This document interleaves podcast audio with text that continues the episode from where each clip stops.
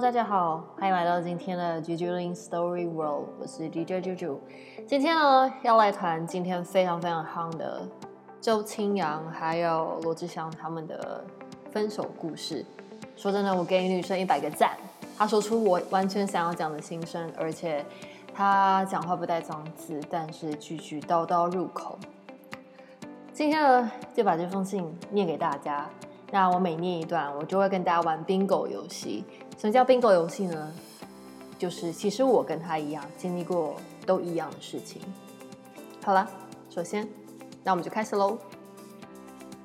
嘿，罗志祥，我们还在一起的时候，曾经有一次开玩笑，我问你，你说如果万一有一天我们分手了，我会做什么？你说。你一定会写一首超级长的 rap 来骂我，你甚至还把歌词都帮我编好了，但是你猜错了，我没有写歌哦，我还是选择给你写一段文字。以前都是帮你编辑微博文案，这次也算是我写给你的最后一篇长篇文字了。停，好。这边我没有类似的文章，但是我从上一段恋情里面，每次伤心的时候，我确实也会写 rap 骂人。那在这段感情里面，也因为有小三，所以我写了一首歌，叫做《女贼》，女生的女，做贼的贼。这首歌其实我一直都收藏在我的歌单里面，但我没有真的很把它完成。那看到这封信之后，我决定，我决定要把这首歌完成，因为唱完之后实在太痛快了。好了，那我们接下去看。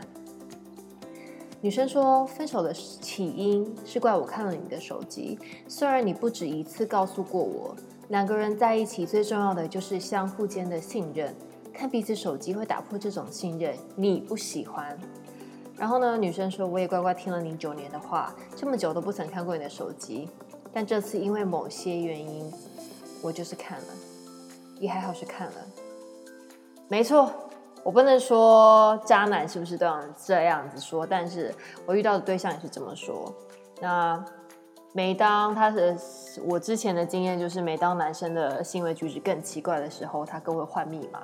那在某一次就是在濒临分手前夕吧，我就是忍不下去了，所以老娘啊，就是输入了我的指纹，所以不管他不管对方再怎么换密码，我都可以登得进去。好，接下来让我们来看下一段。女生说：“如果不看，我都不知道原来你还有另一部专门用来撩妹的手机。原来我不在的每几乎每一天，你都会约女生来家里，关键还都是不同的。你去到每一个城市，都可以约到酒店的女生。”好，这边我要来说一下。基本上呢，呃，我之前的对象他是没有另外一只手机，但是。他做了一件事情，就是每当我在做表演、演出、歌唱的时候，他都会约同一个女生，或是约其他的女生出去吃饭。然后呢，女生就告诉我说：“呃，我的对象就告诉我说，哦，我人在外面，呃，我没办法讲电话，我收讯不好，呃，我跟我的那个国中朋友出去。但是你的朋友也有可能是我的朋友，我只要稍微问一下就知道了。OK，you know，世界是这么的小。”接下来，让我来讲一下，你和曾经介绍给我介绍你旗下的女艺人，甚至你的化妆师都有长期不正当男女关系。还有你和你兄弟们对于那些被你们叫出来玩的女生是如此的不尊重。更过分的是，你们还常常经常举行正常人都无法想象的多人运动。这些颠覆我三观的事情，全部都发生在我最爱爱了你的九年身上。我没有到九年，我大概前后追他。加起来大概四年吧，嗯，前后。那不正当的关系这这句话让我看得格外的刺眼。没错，首先呢，就是嗯，我在第一份工作的时候，呃，我有个客户，然后那个我的客户最后就变成了他的客户，然后呢，他们就在出差的时候，他们一起出去玩，然后呢，最后他离开了我们共同的公司待过的公司之后，我朋友介绍我工作，然后我工作再介绍给他。所以最后他进了那份工作，那间公司，然后呢，他最后再把那个顾客也找进去了，然后开始发展了长期不正当的关系。我觉得这故事真的相似度太高了，我越看越激动。好了，接下来我们看下一段喽。现在想想自己真的很傻，为什么没有在第一抓到你劈腿的时候就放下呢？每一次都被你的承诺和悔过打动，一次次的原谅你的背叛，但仍抱有期待，觉得自己是唯一懂你、可以陪伴你、改变你的人。Oh my god，这就是在说我没错。我想大家在对于非常非常喜欢、非常爱的那一个人的时候，你会有无止境的容忍、无止境的接受他无数次的犯错。呃，我之前的经验呢，就是在我抓包对方劈腿的时候，我就会。念一顿，我没有骂，我不哭不闹。我想说，在我不哭不闹的时候，你或许会觉得很没有面子，然后你会更刻骨铭心，所以你会去避免这件事情。没错，他可能就是停止了两三个礼拜，可能甚至一个月之后，他就开始手痒了吧，就开始又继续固态复萌。好啦，那我接下来继续说喽。你说真的爱过我吗，卢志祥？一定也是爱过吧，不然你怎么会排掉工作，就为了陪我过重要的节日？从不公开任何女友，却愿意向大众公开介绍我，一个这么威风的狮子，甚至愿意让朋友觉得你怕我。你说过怕是因为在乎和爱，你以为我做过很多很浪漫的事，对我的每一件事上心，有不开心的、难过的，都一第一时间和我说。交往这么多年来，还是会每天都打电话，手机不离手，为我哭也陪我笑。嗯，这一段我的相似度大概是六十 percent 吧。我在他每次劈腿的时候，或者是做出让我伤心的事情的时候，我有跟他说一模一样的话。我就说，嗯，你还爱我吗？如果你还爱我的话，你是不会做出这样伤害我的事情的吧？嗯，当时的他都会在现场，在我面前说，对我真的还是很，我还是爱你的。然后不然就是笑笑着撇开。就是会做出一些完全没有办法理解的行为，嗯，那你要说他真的有改变吗？其实，在在那一段感情里面，他确实有改变过。他从以前相较之下变得比较收敛那也有把我带出去跟他的朋友们见面。但我觉得这有时候可能就是表面跟时间的关系。好的，接下来我们继续看下一段了。天哪，我写你好的这段话竟然比你写坏的还要长。可是，一个这么爱我的人，又怎么会做出这些事呢？关键是，你都哪来的时间呢？我每天和你半夜三四点才讲晚安，难道你为了约批都不睡觉的吗？这段我想说，我非常有认同感。但是呢，通常男生在做这件事情的时候，我觉得都会是有感觉，不论他的行为举止再怎么正常。他可能会是跟你讲话讲了特别久之后，交代完事之后去做这件事情，或者是他可能消失了好几个小时之后出现跟你说：“哦，我当初在忙，然后又会对你特别好。”所以其实男生在做这些行为的时候都是特别看得出来的。好了，那接下来我要继续说啦。如果我们是因为性格不合，或者你爱上别人分手了，我一定会做一个大家口中闺秀的前女友，分手了什么都不说。洒脱的讲一句，我们还是好朋友，但很抱歉，这次的情况太特殊了，因为我知道现在，包括以后，还会有很多很多的女生在同时被你骗着，她们可能还天真的以为她们是除了我之外的唯一。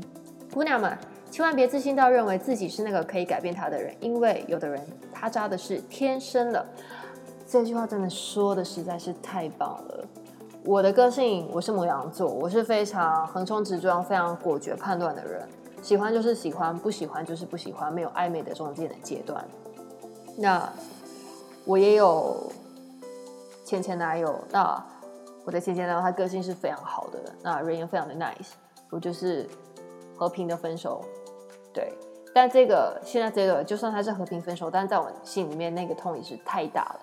因为就像他说的，这件事情非常的特殊啊，因为你就是你就是劈腿，那你就是做不对的事情，所以为什么要忍气吞声呢？所以这件事情我我非常的认同他。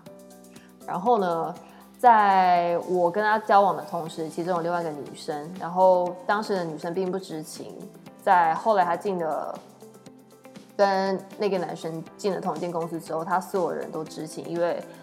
我就是公开的，就是他的女友，但他还是愿意当 underground。